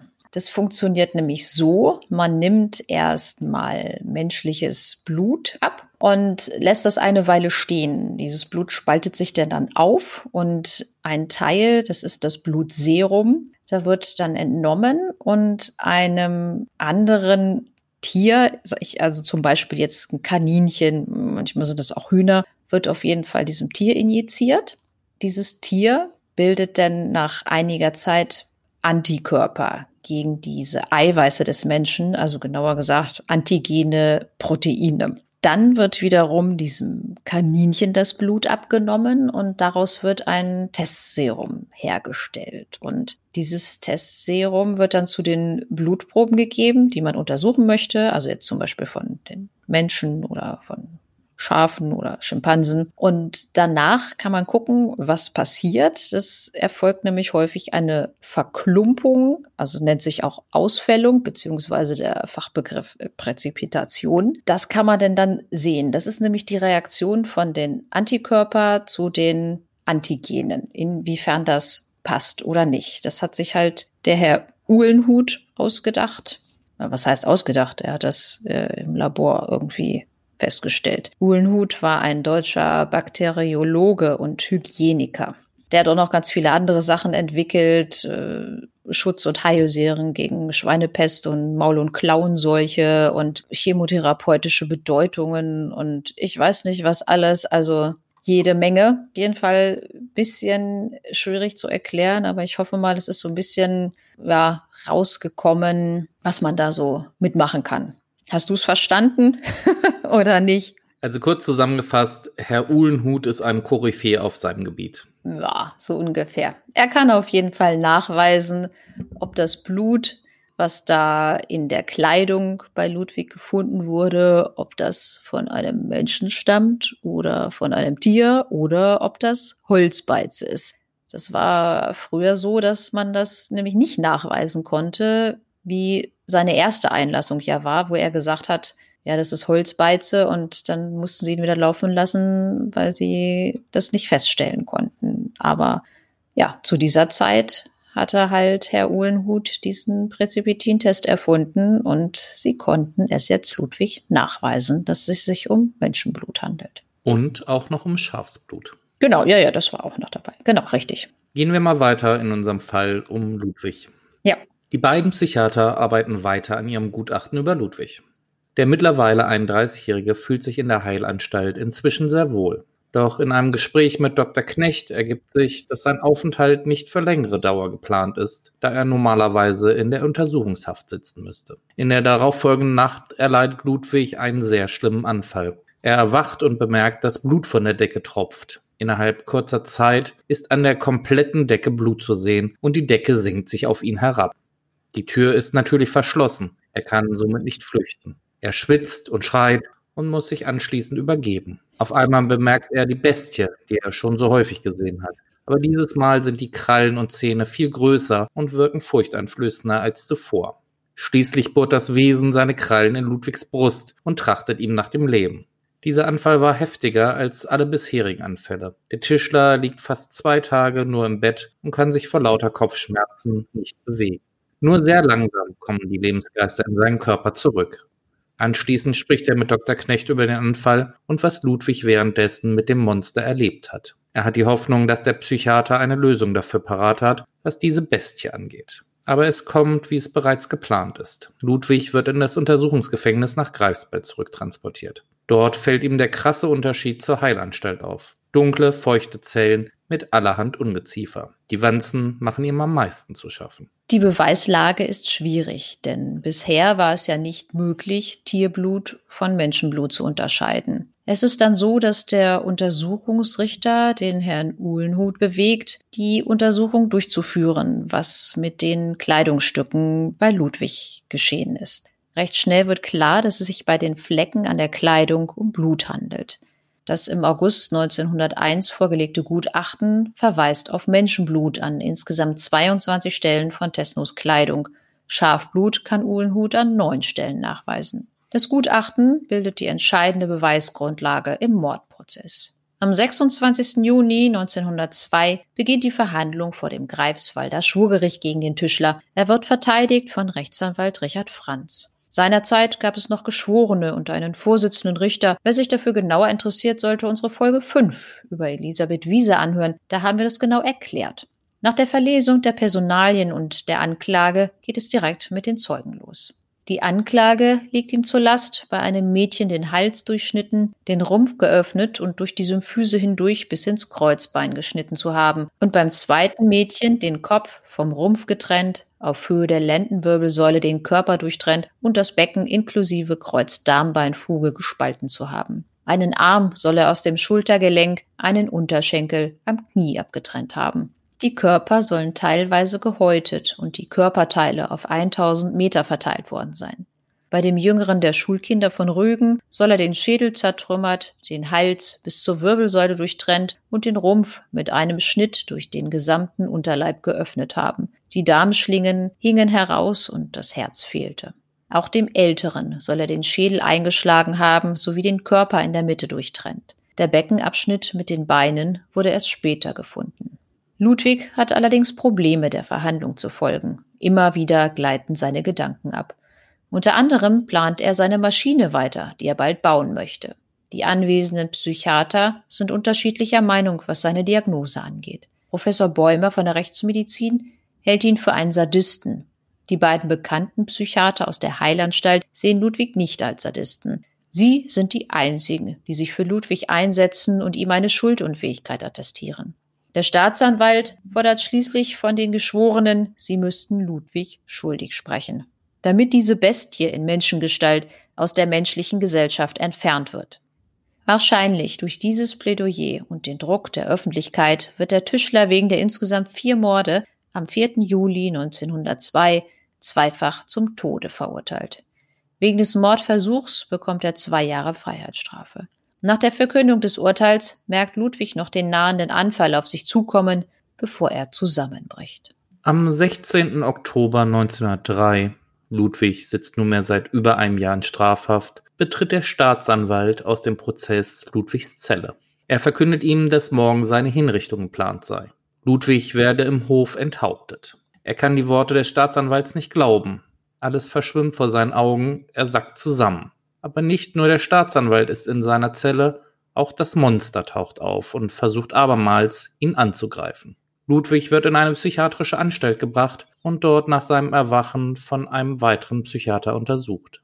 Er berichtet ihm, dass er Stimmen hört, ganz aktuell die vom Staatsanwalt, der von der Enthauptung spricht. Außerdem berichtet er von dem Monster, das immer wieder bei bestimmten Anlässen auftaucht. Der Arzt notiert alles fleißig, befragt Ludwig nach den Anfällen seit der Kindheit und nach seinen Kopfschmerzen. Die Enthauptung wird zunächst verschoben und Ludwig nach seiner Besserung wieder zurück ins Gefängnis verlegt. Dort geht es mit ihm langsam wieder aufwärts. Er darf bei den alltäglichen Arbeiten helfen und sogar einige Holzarbeiten vornehmen. Einige Dinge ändern sich jedoch nicht, wie zum Beispiel die nächtlichen Träume, nach denen er stundenlang nicht wieder einschlafen kann, oder die Gespräche mit Bernhard. Und auch seine Anfälle werden im Laufe der Zeit wieder schlimmer, so dass er in die psychiatrische Anstalt zurückverlegt wird. Anfang November 1904 hat Ludwig einen besonders schweren Anfall, dem ein Streit mit Bernhard vorausging. Dabei kommt es zu einem Handgemenge. Es gehen etliche Einrichtungsgegenstände zu Bruch und Ludwig schafft es sogar in seinem Wahn, die in der Wand verankerten Fußfesseln aus Eisen herauszureißen. Als Ludwig sich von seinem Anfall erholt hatte, spricht Psychiater Knecht mit ihm und schildert die Aussagen des Wärters, was Ludwig während seines Anfalls in der Zelle angestellt hat. Und so geht die Zeit dahin. Ludwig verbringt die tristen und manchmal nicht enden wollenden Tage wieder im Gefängnis. Die im November 1903 von der Verteidigung geforderte Wiederaufnahme des Verfahrens wird zunächst vom Greifswalder Landesgericht abgelehnt. Das Oberlandesgericht Stettin ordnet jedoch im Dezember 1903 die Wiederaufnahme an. Grund hierfür war der Anfall in der Zelle in Gegenwart des Staatsanwalts, sodass eine Geisteskrankheit eventuell auch bei den Taten angenommen werden könnte. Im November 1906 erfährt er, dass der Mordprozess neu aufgerollt werden soll. Ludwig ist allerdings dem ganzen Prozedere müde geworden und würde viel lieber allem ein Ende bereiten. Der Anstaltsleiter allerdings muntert ihn auf und sagt, dass es dieses Mal ein fairer Prozess wird. Am 10. Dezember 1906 beginnt der neue Prozess. Unter den vielen Zuhörern werden sogar Eintrittskarten vergeben. Dieses Mal sind sechs Sachverständige geladen, sowohl von der Gerichtsmedizin als auch Psychiater. Der Verteidiger Franz erklärt, dass er auf nicht schuldig plädiere. Anschließend beginnt der Vorsitzende mit der Befragung zur Sache. Ludwig antwortet, dass er im Wald keine Kinder gesehen habe. Aus dem Zuhörerraum kommt entsetztes Raunen. Plötzlich sagt Bernhard seinem Bruder vor, was dieser dem Richter antworten soll. Nämlich, dass er ein paar Kinder im Wald gesehen habe, er aber sich nicht an den besagten Jungen erinnern könne. Der weiteren Befragung kann Ludwig kaum mehr folgen, denn sein Kopf wird schwer, die Kopfschmerzen nehmen zu und Bilder verschwimmen vor seinen Augen. Der Vorsitzende bemerkt, dass Ludwig ihm nicht mehr folgen kann und unterbricht die Sitzung. Anschließend geht es mit Ludwigs Befragung weiter. Er erzählt, dass er mitbekommen habe, dass nach den Kindern gesucht wurde, er aber in einer Laube eingeschlafen und am nächsten Tag von der Feuerwehr festgenommen wurde. Anschließend kommt die Sprache auf seine Kleidung. Ludwig beteuert noch einmal, dass es sich um Holzbeize gehandelt habe. Daraufhin erstattet der Sachverständige Professor Uhlenhut sein Gutachten. Ludwig kann es bereits auswendig. Nach der Mittagspause werden die ersten Zeugen vernommen, nämlich der Beamte, der Ludwig als erster nach seiner Vernehmung angehört, sowie ein Polizist, der bei der Suche nach den Kindern dabei war, und der Vater der getöteten Jungen. Er berichtet, dass er Ludwig sogar bei der Suche im Wald gesehen, dieser sich aber plötzlich in den Büschen versteckt habe. Am zweiten Verhandlungstag werden etliche Zeugen vernommen, die den Tischler aus Barbe, das ist der Ort auf Rügen, kennen. Einen Schock bekommt Ludwig, als die nächste Zeugin in den Saal geführt wird. Seine Mutter. Sie wirkt mit ihren 63 Jahren sehr gebrechlich, hat graue Haare und einen müden Blick. Seine Mutter berichtet über die Kindheit von Ludwig, über die Familienverhältnisse und seine Adoption. Sie erklärt dem Vorsitzenden auch, dass der Schatten von Brümmer, das war der andere Wandergeselle aus Barbe, bei ihr in der Wohnung gestanden habe, kurz nachdem Ludwig zum Tode verurteilt wurde. Dem Richter kommt es natürlich komisch vor, dass Frau Tesno nur einen Schatten bei sich in der Wohnung gesehen haben will. Nach der Entlassung als Zeugin befragt er Ludwig, ob seine Mutter sich öfter Dinge einbilde. Und so berichtet Ludwig von ihren Halluzinationen, die er schon als Kind miterlebt habe. Im Anschluss gab es weitere Zeugen, unter anderem die Mutter der getöteten Kinder. Ein Zeuge, der bei seiner Festnahme dabei war, gibt zu Protokoll, dass Ludwig gesagt habe, er sei nicht allein gewesen. Diese Aussage hatte niemand weiter sonst mitbekommen, außer ein anderer Mann, der von Ludwig gehört hat, ich selber habe es nicht getan. Als die Brüder abends in der Zelle darüber sprechen, wie es in dem Prozess weitergehen soll, meint Bernhard, dass Ludwig sich nicht die Butter vom Brot nehmen lassen solle. Er müsse den Zeugen ebenso wie der Richter Fragen stellen. Am nächsten Verhandlungstag geht es um den Überfall auf das Mädchen, welcher noch glimpflich ausging. Ludwig streitet ab, damit etwas zu tun zu haben. Ein Geschworener greift Ludwig an und sagt, dass er es genau wisse und es nicht leugnen solle. Da reicht es Ludwig und er verlässt den Raum zum Erstaunen aller Anwesenden. Durch gutes Zureden kommt Ludwig einige Minuten später wieder in den Saal. Die nächste Zeugin behauptet, dass Ludwig sie im Wald angegriffen habe. Beim ersten Prozess erkannte sie ihn nicht wieder, jetzt erklärt sie, dass sie sich sicher sei. Da greift dann der Anwalt von Ludwig ein, denn es ist schon sehr merkwürdig, dass sich jemand fünf Jahre später auf einmal an einen Täter erinnern will, den er Jahre zuvor nicht erkannt hat. Eine weitere, wie Ludwig fand, sehr hübsche Zeugin sagt aus, dass sie Ludwig ebenfalls im Wald gesehen habe und das Gefühl hatte, dass er ihr aufgelauert sei und sie habe angreifen wollen. Dann seien zwei andere Männer näher gekommen und Ludwig sei in einem Gebüsch verschwunden. Am nächsten Prozesstag geht es um den Mord in Osnabrück. Es geht zunächst um einen Messertausch, den Ludwig in Norberg vorgenommen haben soll. Aber der aufgerufene Zeuge kann dies nicht bestätigen. Und als es um eine gefolterte Katze und einen halben Hund geht, wird ein anderer Wandergeselle als Zeuge vernommen. Auch er kann nicht mit Sicherheit sagen, dass Ludwig etwas damit zu tun hatte. Der nächste Zeuge, ein Polizeibeamter, der seinerzeit unterwegs zu den Kinderleichen war und auf dem Weg Ludwig begegnete, berichtet von Radlern, die er auf dem Weg dorthin traf. Sie hätten Ludwig als Täter identifiziert und den Polizisten darauf aufmerksam gemacht. Allerdings befindet sich von den Aussagen jener Radfahrer nichts in den Akten.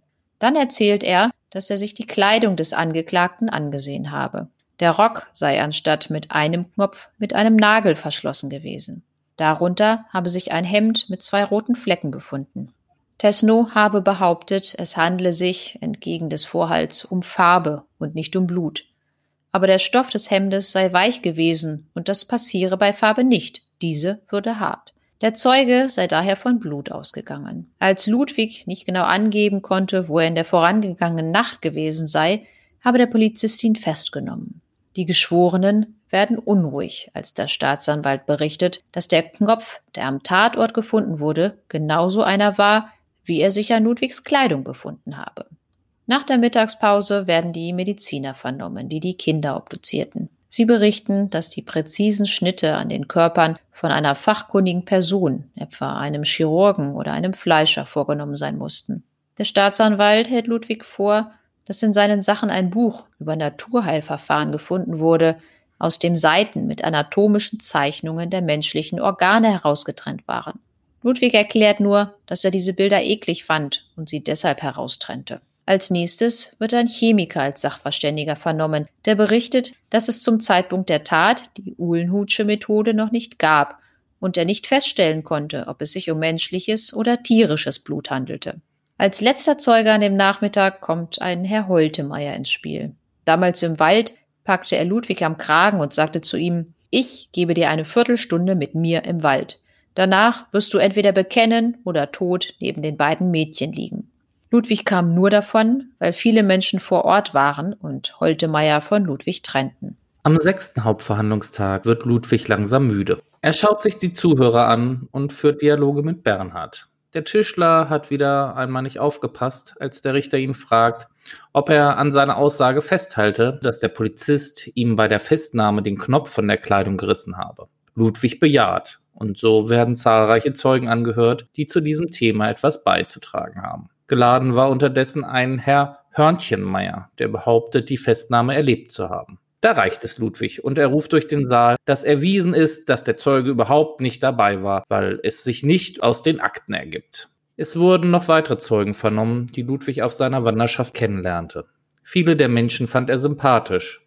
Vermieter, Arbeitgeber, Wirtsleute, Bekannte von Sophia. Aber im Zeugenstand reden alle schlecht über Ludwig. Beispielsweise, weil er zu häufig trank.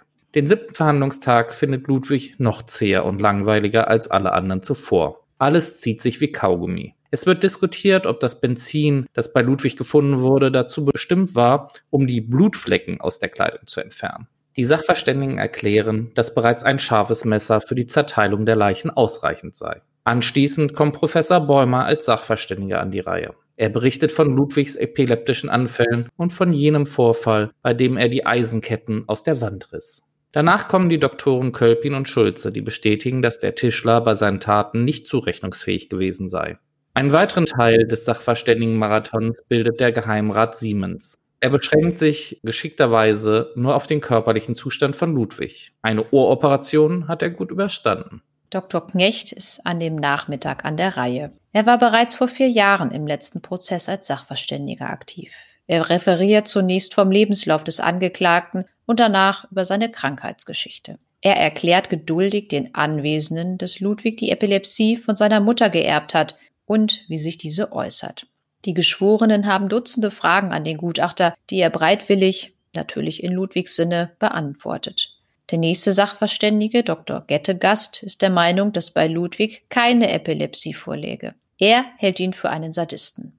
Einen Tag später erstattet der Sachverständige Schulze sein Gutachten. Er geht nicht davon aus, dass der Angeklagte ein Sadist ist und erklärt, dass er eine freie Willensbestimmung bei den Taten für ausgeschlossen erachte. Zum Schluss verließ der Vorsitzende das Obergutachten der wissenschaftlichen Abteilung für das Medizinalwesen des Kultusministeriums. Ludwig hat wieder einmal Probleme, dem Text längere Zeit zu folgen. Er hört allerdings das Resümee. Es kann folglich nicht mit Bestimmtheit behauptet werden, dass Tesno sich zur Zeit der inkriminierten Handlungen in einer krankhaften Störung der Geisteskräfte, sodass seine Willensbestimmung ausgeschlossen war, befunden hat. Nach knapp einer Stunde war das Gutachten verlesen. Der Vorsitzende gewährt Ludwig das Wort. Er erklärt, zu Stavenhagen und Osnabrück habe ich nichts zu sagen. Was den Fall in Göhren betrifft, war ich am Morgen danach in der Laube. Anschließend werden die Fragen verlesen, die den Geschworenen vorgelegt werden sollen, und der Staatsanwalt hält seinen Schlussvertrag. Auch hier kann Ludwig gedanklich nicht mehr folgen. Er schielt auf die Notizen seines Verteidigers, die nichts Gutes verheißen. Darauf folgt das Plädoyer von Rechtsanwalt Franz. Er bittet die Geschworenen um sorgfältige Einschätzung der Fakten und arbeitet noch einmal die Sachverständigengutachten heraus. Abschließend plädiert er auf Schuldunfähigkeit. Das letzte Wort gebührt Ludwig und so gibt er den Geschworenen mit auf den Weg, ich kann mich nicht entsinnen, die Taten begangen zu haben. Ich habe nun schon bald sechs Jahre gesessen und bitte um meine Freisprechung. Der Angeklagte wird während der Urteilsberatung in ein kleines Zimmer geschlossen. Dort betet er, dass Gott dem Tod von ihm abwiegen möge. Nach einiger Zeit wird er wieder zur Verkündung des Urteils in den Saal geführt. Einstimmig, so verließ der Obmann der Geschworenen, wird der Angeklagte im Fall Lechting und im Fall Gören des Mordes sowie des Mordversuches im Fall Stavenhagen schuldig gesprochen. Nun bekommt Ludwig noch einmal das Wort. Er ist müde von den zahlreichen Verhandlungstagen und erklärt, ich kann nur sagen, dass ich es nicht getan habe und die Strafe nicht annehmen kann. Der Staatsanwalt plädiert auf Todesstrafe hinsichtlich der Morde und für den Mordversuch in Stavenhagen auf die Höchststrafe von zwei Jahren. Ebenso wird der Verlust der bürgerlichen Ehrenrechte beantragt. Rechtsanwalt Franz stellt daraufhin keinen Antrag. Der Vorsitzende verkündet dann das folgende Urteil. Der Angeklagte Ludwig Tesno wird dem Antrage der königlichen Staatsanwaltschaft entsprechend verurteilt. Einzig die zwei Jahre wegen des Mordversuches hat er nicht extra zu verbüßen. Diese werden ihm auf die bereits abgesessene Haftstrafe angerechnet. Im Jahr 1907 wird das Todesurteil in eine lebenslange Zuchthausstrafe umgewandelt. Ludwig kommt zunächst ins Zuchthaus nach Naugard, das heißt heute Nowogard in Polen, wird aber 1909 in eine psychiatrische Anstalt nach Graudenz verlegt, die einem Zuchthaus angeschlossen war. Im Jahr 1913 kommt er nach Stralsund in die Provinzheilanstalt, in der es ihm gut geht. Er hat zwar weiterhin Anfälle, aber er versteht sich gut mit den anderen Patienten und er muss nicht so schwer arbeiten wie im Zuchthaus. Im November 1939 besuchte eine Delegation des Gauleiters die Anstalt. Sie lassen sich die Akten der Gefangenen geben und Ludwig muss einen Fragebogen ausfüllen. Am 17. November werden alle Insassen des festen Hauses aufgefordert, ihre Sachen zu packen. Aufgrund einer Renovierung des Hauses müsse eine Verlegung erfolgen. Über Stralsund und Stettin erfolgte ein Transport nach Neustadt in Danzig-Westpreußen. Am Bahnhof werden die Patienten in einen Lkw-Konvoi gefercht. Ludwig bekommt Angst und sieht, dass sich auch Bernhard mit ihnen in den Lkw gequetscht hat. Er weint und raucht eine Zigarre. Ludwig weiß nun, was es bedeutet, und er schweigt. Sein Bruder verspricht ihm, bis zum Ende bei ihm zu sein. Das Ende bedeutet, dass Ludwig noch vor der offiziellen Durchführung des NS-Euthanasie-Programms T4 mit rund 100 anderen psychisch Kranken in ein Waldstück bei Groß-Piasnitz gebracht wird, dort durch einen Genickschuss getötet und in einem Massengrab abgelegt wurde.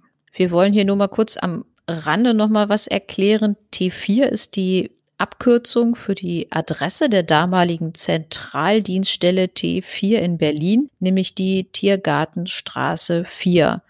Und mit dieser Aktion T4 ist eine nach 1945 gebräuchlich gewordene Bezeichnung gemeint für die systematische Ermordung von mehr als 70.000 Menschen mit körperlichen, geistigen und seelischen Behinderungen in Deutschland von 1940 bis 1941. Diese Ermordungen waren Teil der Krankenmorde in der Zeit des Nationalsozialismus, denen bis 1945 über 200.000 Menschen zum Opfer fielen. So, jetzt sind wir am Ende von unserer Geschichte. Wir haben jetzt so gesehen einmal das Leben von Ludwig Tesno vom Beginn bis zu seinem Ende einmal erzählt. Aber wie ihr euch vielleicht erinnert, am Anfang haben wir euch versprochen, dass wir noch einen Special Guest haben. Nicole, wen hast du denn heute eingeladen? Ich freue mich ganz besonders darauf, dass wir heute Christiane Gref zu Gast haben. Das ist die Autorin des Buches Die Blutlüge Ludwig Tesno. Das war auch ja so meine Grundlage, die wesentliche für den Podcast.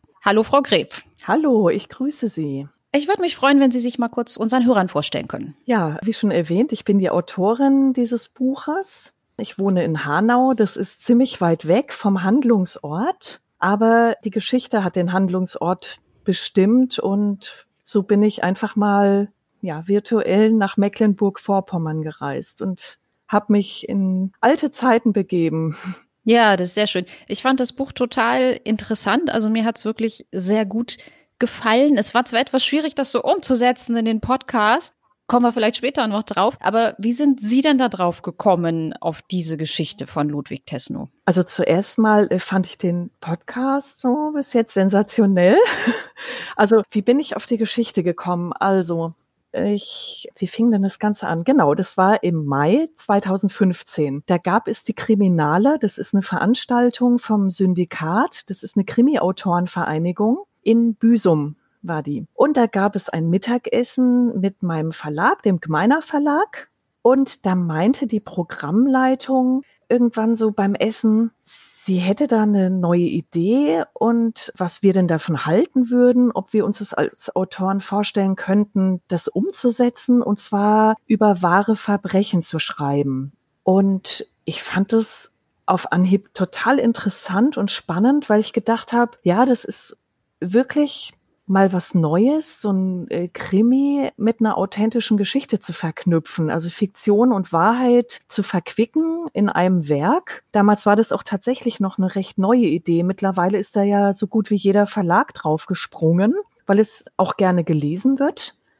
Und so kam die Idee auf den Tisch und mein Stein ins Rollen. Und dann habe ich so ein bisschen drüber nachgedacht. Und irgendwann fragte dann die Programmleiterin auch per E-Mail, ob wir Autoren denn Interesse daran hätten und man solle sich dann einfach melden und ein Exposé einreichen über das Verbrechen, über den Verbrecher oder die Verbrecher.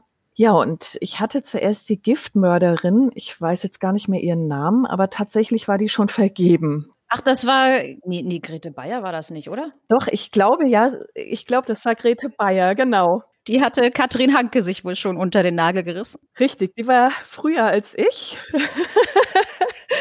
also die muss auch tatsächlich nur kurz vorher damit um die Ecke gekommen sein, aber jedenfalls war die Grete Bayer da dann schon weg. Und dann suchte ich weiter und dann äh, fiel mir dieser Tesno ins Auge und was ich völlig faszinierend fand, war auch die Tatsache, dass das erste Mal so wirklich die Psyche von so einem Mörder auch unter die Lupe genommen wurde und auch Beachtung fand, weil das war ja ähm, um die Jahrhundertwende zum 20. Jahrhundert nicht selbstverständlich dass psychische Erkrankungen bei der äh, Schuldfrage eine Rolle gespielt haben. Und dieser Fall hat alles in einem vereint. Auch diesen Präzipitintest zu äh, herauszufinden, ob es menschliches Blut ist oder Tierblut, ist natürlich auch noch mal ein Faktor gewesen, der mich sehr angesprochen hat. Ja, interessant. Also ich mir, mir hat der Fall auch von Anfang an ganz gut gefallen. Auch gerade wegen dieses Präzipitintests, dass das ja wirklich erstmalig so in der Kriminalgeschichte war, dass das da auch eine große Rolle gespielt hat. Und diese psychische Komponente, finde ich, haben Sie in dem Buch auch sehr gut beschrieben. Also ich muss jetzt an unsere Hörer auch mal sagen, es lohnt sich auch, das Buch zu lesen. Ich weiß gar nicht, ist es auch als, als Hörbuch erschienen oder? Nein. Gibt's nur zum Lesen? Gibt's bisher nur zum Lesen. Also ich weiß nicht, ob irgendwann mal eine Hörbuchadaption angedacht ist, aber bisher gibt's es tatsächlich nur als Taschenbuch beim Gmeiner Verlag. Ja, lohnt sich aber wirklich, das zu lesen, weil wir haben ja auch nur einen Teil daraus berichtet. Das ist ja jetzt nicht das komplette Buch gewesen. Aber mir hat es in der Tat sehr gut gefallen, wie sie das aus der Sicht ja von Ludwig auch so ein bisschen beschrieben haben, wie er sich gefühlt haben muss oder was, was bei den Taten ja so abgelaufen ist. Es ist ja nicht so richtig klar, diagnostiziert, was er jetzt nun für eine psychische Krankheit hatte. Ich glaube, so weit war man da vor über 100 Jahren auch nicht. Aber es ist ja auf jeden Fall ja, rausgekommen, dass er irgendwelche, ja, ich weiß nicht, Wahnvorstellungen oder irgendwie sowas hatte. Und das hat mir sehr gut gefallen, wie das in dem Buch beschrieben ist, dass man das auch so ein bisschen, ja, ich weiß nicht, so ein bisschen nachvollziehen konnte doch. Ja, danke schön erstmal. ähm, ja, ich weiß auch nicht, was er gehabt hat, genau für eine psychische Erkrankung. Aber heute würde ich mal davon ausgehen, dass er äh, möglicherweise an einer Schizophrenie litt. Er hatte definitiv Wahnvorstellungen und die Tatsache, dass seine Mutter auch schon welche hatte, lässt erstmal auf eine vererbte Krankheit schließen. Aber wie gesagt, das ist alles Spekulation. Man müsste ihn vor sich haben und mit ihm sprechen, um eine Diagnose stellen zu können. Aber das war so der Ansatz, den ich mir beim Schreiben als Basis zugrunde gelegt habe. Und ja, um diese Wahnvorstellung und um diese Schizophrenie. Er muss wohl auch äh, epileptische Anfälle gehabt haben weil er, das wurde in den Zeitungsberichten von damals immer mal erwähnt, dass er Fieberkrämpfe hatte, dass er Anfälle hatte und äh, das ist auch nicht selten. Also diese Kombination von Schizophrenie und ja, Epilepsie. Ja, auch, ja, ja, ja. genau. Mhm. Genau, also er hat keine Epilepsie im klassischen Sinne gehabt als Erkrankung. Ich denke mal, das waren tatsächlich nur epileptische Anfälle. Also immer, wenn das Hirn ausgestiegen ist und gesagt hat, jetzt wird's mir gerade zu viel, ich schalte mich jetzt mal ab. Das kann ja zum Beispiel auch bei hohem Fieber passieren, äh, die sogenannten Fieberkrämpfe. Kleine Kinder kriegen das ganz oft. Da passiert es auch, dass die dann so einen Anfall kriegen und sich dann an nichts mehr erinnern können und dann einfach das Gehirn sich äh, runterfährt, weil es überfrachtet ist. Und so muss es bei ihm auch gewesen sein. Also der Alkohol, dann hat er eine Kopfverletzung gehabt in seiner Kindheit, also auch äh, beziehungsweise als er schon jugendlich war, da war er schon in der Lehre. Da ist ihm was auf den Kopf gefallen, ein Balken. Also ich denke mal, dass er vielleicht auch da Schäden davon getragen haben könnte, die das Ganze nochmal verstärkt haben. Man weiß es nicht. Es ist nicht dokumentiert, aber es war eine schlüssige Idee. Ja, es waren ja auch in dem Verfahren, in dem zweiten Verfahren auch richtig viele Psychiater, die da als Gutachter waren und die waren sich ja auch alle gar nicht so richtig einig, was da nun vorliegt. Ich weiß nicht, ob das denn so war, dass man wollte, dass er verurteilt wird und die Psychiater deswegen gesagt haben, so, nö, nö, der ist voll schuldfähig, der ist gesund, der hat nichts oder teilweise auch nur gesagt, naja, der ist ein Sadist. Aber es waren ja auch Psychiater, die für ihn gesprochen haben. Also das war wohl so, dass ähm, die den Ludwig Tesno für ihre Zwecke instrumentalisiert haben. Damals war das schon so, dass die Psychiatrie, also die ganzen Begrifflichkeiten gab es so in der Form damals noch nicht. Und wenn, dann war was anderes damit gemeint als heute. Aber die haben schon diverse äh, Linien verfolgt. Also die, die hatten bestimmte Lehrer und an deren Thesen haben sie sich eben orientiert und sind auch davon nicht abgewichen. Und das waren teilweise äh, widersprüchliche Thesen. Und dadurch gab es ein riesiges Kompetenzgerangel, weil sich die ganzen Seelenärzte um den Ludwig Tesno beinahe geschlagen haben. Also jeder wollte seinen Senf zu diesem Fall abgeben, wollte eine Aussage machen, wollte gehört werden, um eben die eigene Linie publik zu machen, um populärer zu werden. Und der arme Kerl ist im armer Kerl, naja, aber der ist eben zwischen den Fronten zerrieben worden. Ja, so habe ich mir das auch so ein bisschen vorgestellt, weil ich weiß gar nicht, wie viele Psychiater da in der letzten Hauptverhandlung waren. Also das war, das war ja eine ganze, wirklich eine ganze Batterie von Psychiatern, die da aufgetreten sind. Das ist ja heute jetzt auch in großen Schwurgerichtsverfahren ja auch wirklich üblich, dass da bald bei jedem Verfahren wirklich ein Psychiater dabei ist. Aber das ist denn dann wirklich nur einer. Vielleicht sind es wirklich mal zwei, aber so fünf, sechs, sieben, acht, ich weiß gar nicht, wie viel das überhaupt waren. Psychiater, das ist ja wirklich, da würde ich zum Beispiel auch als Geschworener schon gar nicht mehr wissen, wem soll ich denn da überhaupt glauben, wenn ich da so viele unterschiedliche Meinungen habe. Genau, ich denke, das liegt daran, weil es damals noch kein Regelwerk gab. Heute gibt's ja den ICD-10, da sind die psychischen Erkrankungen Erkrankungen aufgeführt und mit einem Diagnoseschlüssel versehen oder ähm, es gibt das amerikanische Äquivalent dazu. Bei uns in, in Deutschland wird meistens der ICD-10 herangezogen, auch von den Krankenkassen. Damals gab es es noch gar nicht. Da hat jeder äh, Psychiater so ins Blaue rein spekuliert und hat auch sehr viel interpretiert. Und ich denke, deshalb waren das auch so viele, weil jeder gedacht hat, so, und meine Aussage ist der Weisheit letzter Schluss, ich habe recht. So, und heute gibt es das Regelwerk, da wird dann geguckt, ja, was, was für eine Diagnose hat der? Es ist alles ausgereift, es ist auch alles beschrieben. Da gibt's wenig Spielraum für Interpretationen. Ja, ja, alles mehr erforscht auch und standardisiert. Also man ist ja wirklich in der Zeit jetzt hier 120 Jahre zurück. Das muss man sich auch einfach mal so vorstellen. Da war ja einiges anders. Nicht nur bei den Psychiatern, auch Heutzutage könnte man ja auch wirklich feststellen, wenn man jetzt mal sagt, mit diesem Präzipitin-Test, das fand ich wirklich auch schon genial, was der Herr Uhlenhut damals schon ja feststellen konnte. Heutzutage könnte man wahrscheinlich wirklich auch feststellen, nicht nur, dass es Blut ist auf seiner Kleidung, sondern auch, ob es sein Blut ist. Also da hat sich ja nun schon in den letzten 120 Jahren richtig viel getan. Oder auch bei der Justiz, sage ich jetzt mal so, wie das erste Verfahren damals abgelaufen ist. Das, da habe ich auch nicht mehr allzu viel äh, rausbekommen, aber ich glaube auch, da standen ja auch die Geschworenen wirklich unter großem Druck auch von der Öffentlichkeit, dass die einfach wollten, dass derjenige, den sie da jetzt als Täter ausgemacht hatten, dass derjenige da auch für verurteilt wurde, weil die Morde waren ja wirklich grausam. Also wenn man sich das mal so anguckt, was der da mit den Kindern gemacht hat. Ganz furchtbar. Also ich habe bei den Recherchen bin ich auf ein Bild gestoßen. Da muss wohl ein Zeichner vom Tatort eine Zeichnung angefertigt haben. Ich habe dieses Bild äh, nicht gespeichert Warum auch immer, ich weiß es nicht. Ich habe es dann wieder gesucht, ich habe es nicht mehr gefunden. Also es ist irgendwo in den Tiefen des Netzes verschwunden. Äh, so gesehen bin ich aber froh drüber, weil es war wirklich ein Massaker. Also es war ganz, ganz, ganz grausam, was der angerichtet hat auch die Beschreibungen, also im Buch habe ich die teilweise übernommen, aber auch aus den Zeitungen, wie die Zeugen diesen Tatort beschreiben, oh, mir ist es wirklich kalt den Rücken runtergelaufen. Ich war zu dem Zeitpunkt auch schwanger, als ich das Buch schrieb und ich musste stellenweise wirklich aufhören und was anderes machen, weil ich nicht mehr konnte. Also das hat mich echt an meine Grenze gebracht. Ja, das glaube ich auch. Gerade solche Sachen mit Kindern finde ich auch immer besonders schlimm. Also was, was ich auch nur gelesen hatte, da waren an einem Tatort die ganzen, ich sage jetzt mal, Leichenteile verteilt auf 1000 Metern. Mhm. Wie, wie schafft man sowas? Also das, das ist ja absolut unvorstellbar.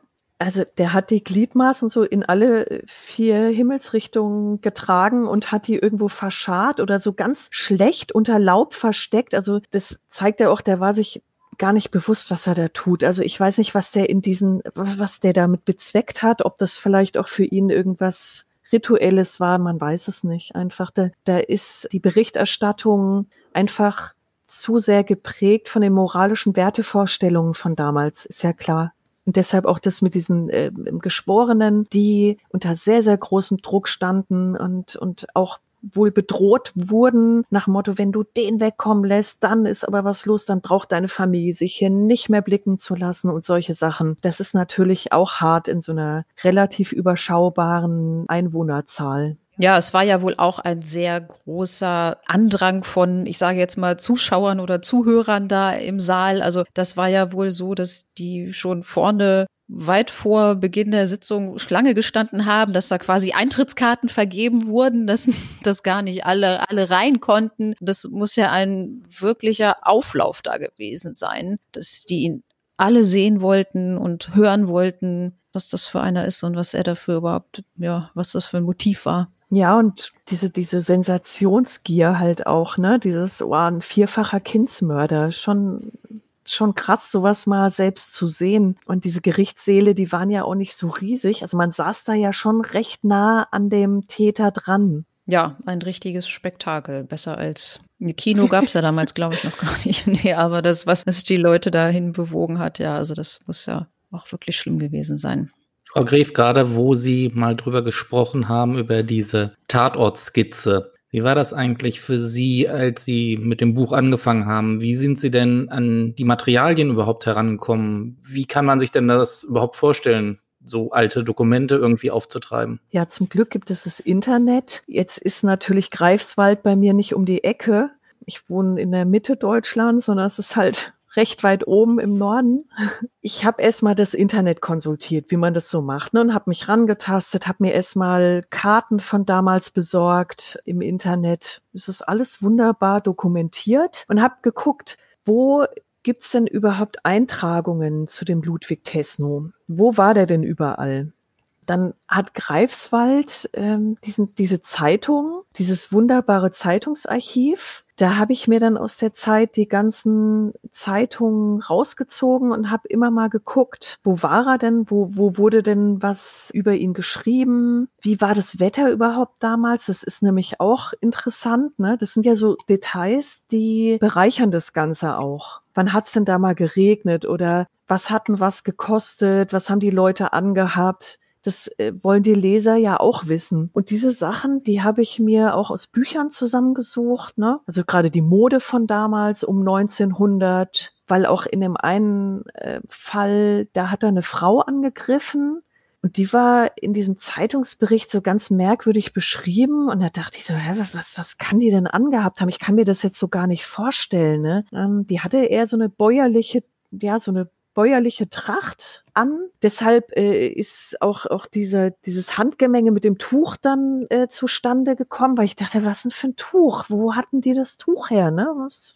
Und so konnte ich mir das dann einfach vorstellen und hatte dann noch Anschauungsmaterial. Und dann habe ich auch mit dem Archiv telefoniert. Da hatte ich dann eine sehr nette Frau am Apparat. Die hat mir dann auch weitergeholfen und hat mir noch Tipps gegeben, wo ich was finden kann. Ja, und letzten Endes bin ich dann auch mal hingefahren auf Rügen. Ne? Und habe mir dann mal, habe mich dann dort mal live umgeschaut. Ja, gibt schlechtere Orte für eine Recherche, ja. Ja, ich habe auch gedacht, ach ja, da habe ich mir einen richtigen Ort ausgesucht. Ja, auch so mit den Bäumen da, mit, mit dem Wald, ne? Ist ja sehr baumreich. So war das. Beeindruckend, dass man vor allem dann auch wirklich sich die Mühe macht, dann wirklich die Details aus der Vergangenheit ja so gesehen wieder mit Leben zu füllen. Finde ich echt beeindruckend. Ich glaube, das, das geht auch gar nicht anders, weil ich denke mal, also das ist der dritte, nee, eigentlich der vierte historische Roman, den ich geschrieben habe. Davor waren zwei historische Romane mit einer Autorenkollegin zusammen. Da haben wir im Duo geschrieben.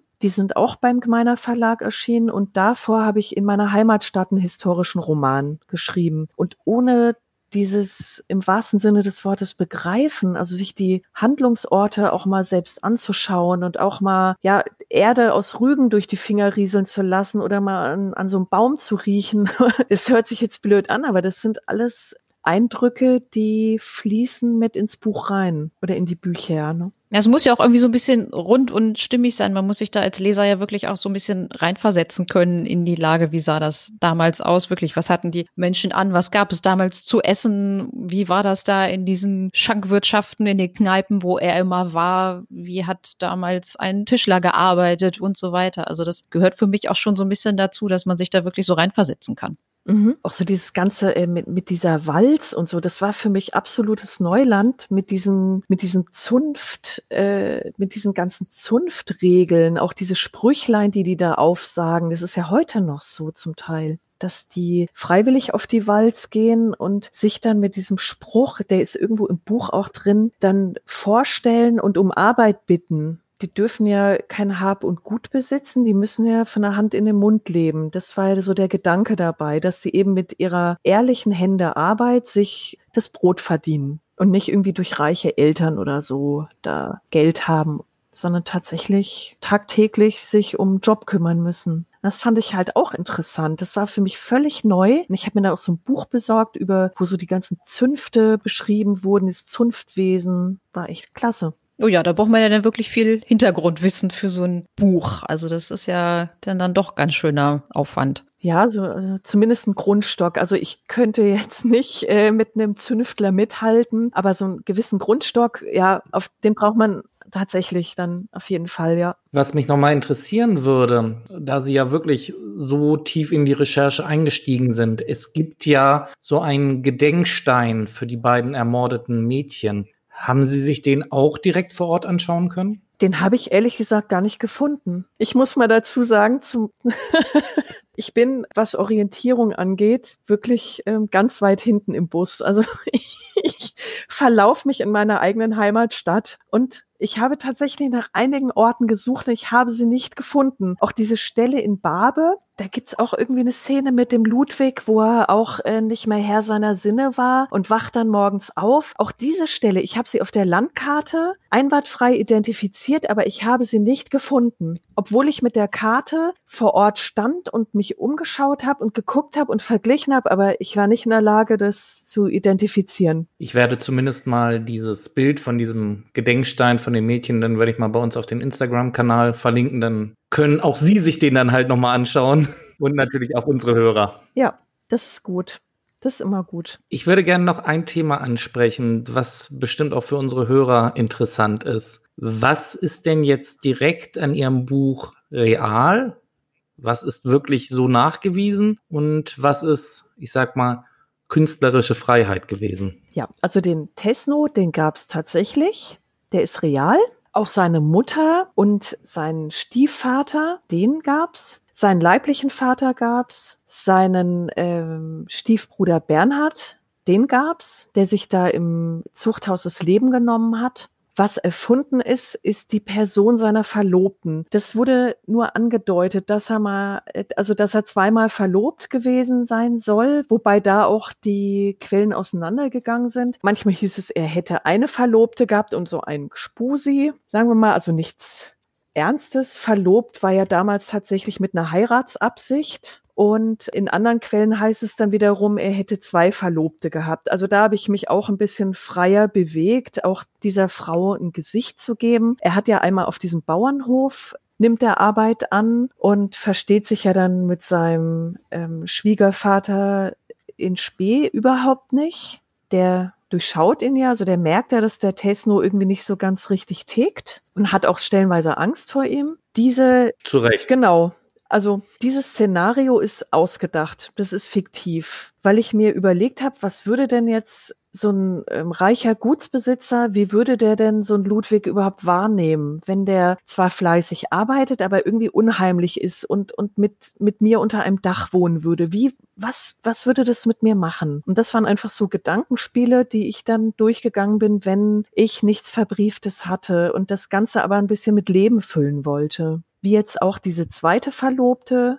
oder Freundin, die wirklich zu ihm gehalten hat. Das war ja dann später, als er dann sich niedergelassen hatte und auch seine Werkstatt hatte und dann auch in Behandlung war bei diesem einen Arzt, der ihm da diese Tinkturen gegeben hat. Diese Frau habe ich mir auch ausgedacht. ansonsten, ähm, die Gerichtsverhandlungen, die sind verbrieft.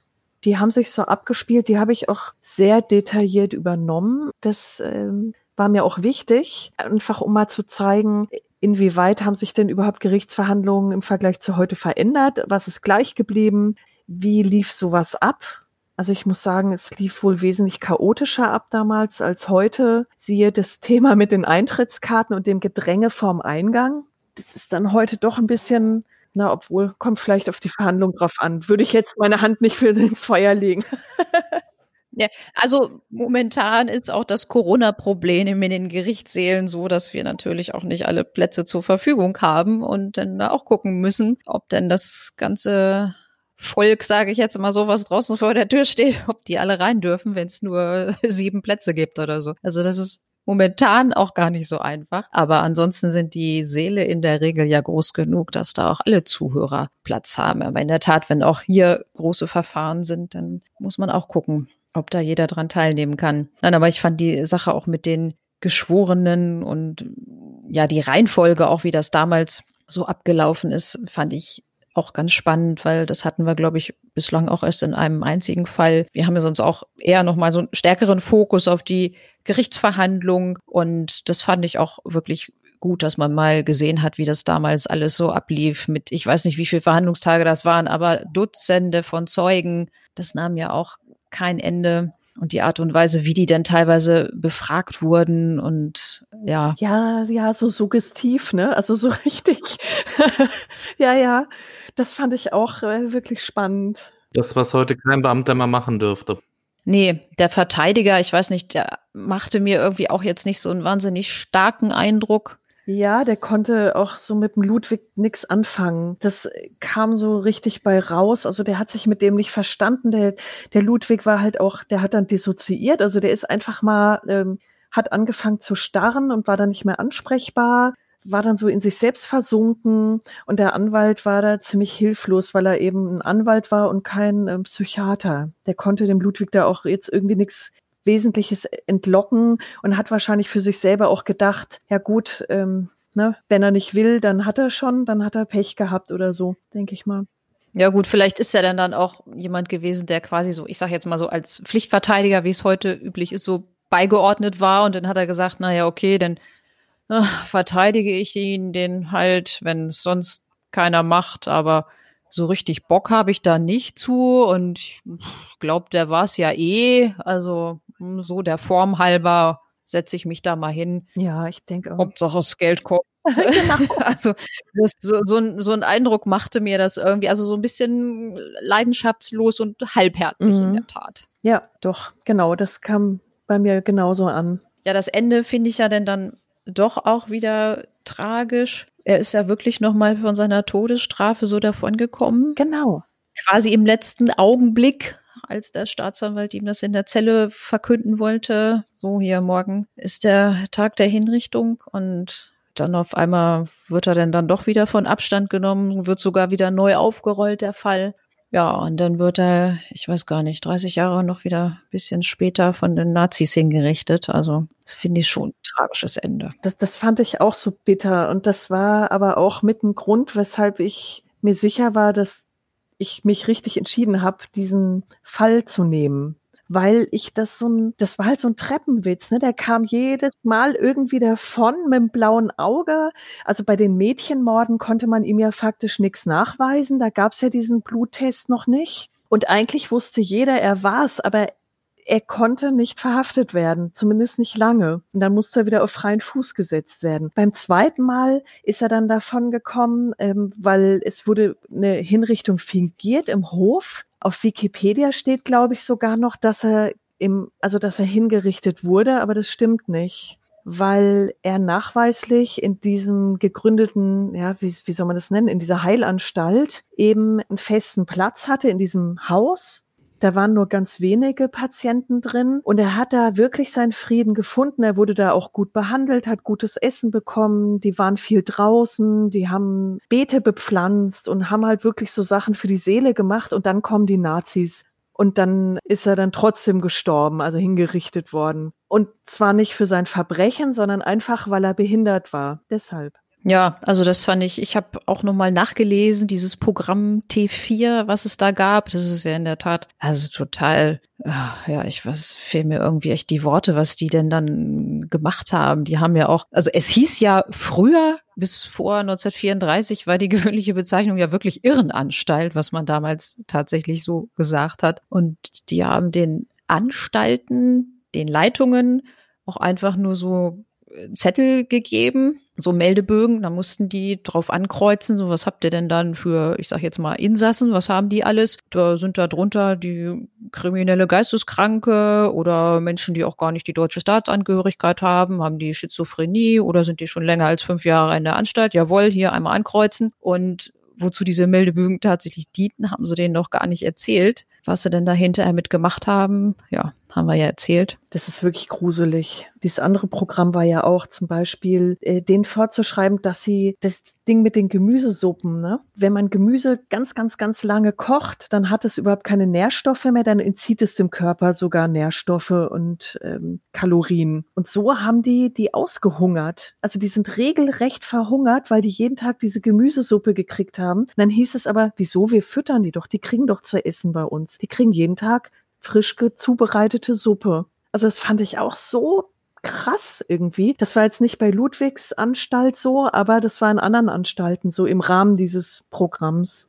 Ja, das ist ja abartig wirklich. Das hatte ich noch nicht gelesen. Weil ich mich mit T4 dann halt auch beschäftigt habe, weil mir war das erstmal auch klar, ich wusste es aus dem, aus dem Schulunterricht und ich wusste, dass es dieses Programm als eins der ersten gestartet wurde oder sogar als erstes. Und dann habe ich mich eben mal schlau gemacht, habe gedacht, so jetzt möchte ich es mal wissen und boah, mir hat sich echt der Magen umgedreht, ganz schlimm. Ja, also solche Sachen kann ich auch immer gar nicht lesen, was hier mit den Nazis und sonst wo zu tun hat. Da kriege ich echt irgendwie immer, weiß ich nicht, da wird mir wirklich schlecht, wenn ich, wenn ich sowas lese, dass ja wirtschaftliche Erwägungen waren, dass man die Menschen nicht mehr in diesen Irrenanstalten haben wollte, beziehungsweise zur Vernichtung lebensunwerten Lebens. Also da fällt mir echt nichts mehr zu ein. Ja, ganz ekelhaft. Ja, ja, ist echt widerlich. Frau Gref, vielen herzlichen Dank dass Sie sich heute die Zeit genommen haben, mit uns über Ihr Buch zu sprechen. Gibt es noch irgendetwas, was Sie vielleicht unseren Hörern mit auf den Weg geben wollen? Auf jeden Fall bleibt alle schön gesund. Tragt eure Masken, passt auf euch auf, passt auf eure Mitmenschen auf, lest viel, wenn ihr drin sein müsst. Ja, das war's eigentlich. Der Herbst und Winter kommt. Da wird sicherlich Gelegenheit sein, mal wieder ein gutes Buch zu lesen. Richtig, genau. Ja, vielleicht kannst du noch mal einen Link zu dem Buch beziehungsweise zum meiner Verlag. Die haben ja auch ganz viele andere historische Romane und Kriminalromane. Ich habe da äh, vor uns hier noch mal reingeguckt und da sind ja wirklich viele interessante Bücher bei. Ja, na klar. Das hätte ich selbstverständlich eh gemacht. Damals ja auch schon, wo wir das Buch mit Katrin Hanke besprochen haben, da haben wir das natürlich auch gemacht. Und was ich dazu jetzt noch sagen kann, wir haben ein Buch von Frau Gref, nämlich das Buch über Ludwig Tesno vom Gemeiner Verlag bekommen, was wir im Rahmen von Mehrradio jetzt verlosen können. Und da wird es dann auch ein Gewinnspiel auf der Facebook und oder Instagram-Seite von Mehrradio geben. Also bleibt da auch gespannt. Gut, Nicole. Am Ende einer jeden Folge, wo geht's denn das nächste Mal hin? Das nächste Mal geht es in eine Hansestadt und zwar nach Hamburg. Okay, also es wird wieder ein sehr spannender Fall. Freut euch da schon mal drauf. Und dann bleibt mir nur noch euch einen guten Morgen, guten Mittag, guten Abend zu wünschen. Bleibt gesund und passt auf euch auf. Ja, von mir auch. Vielen Dank fürs Zuhören. An die Hörer von Mehr Radio, schönen guten Abend und vielen, vielen Dank an Frau Gref. Sehr gerne. Northern True Crime. Nicole und Chris rollen echte Fälle neu auf. Jeden Mittwoch. Exklusiv bei Mehrradio. Erst danach auf allen anderen Portalen.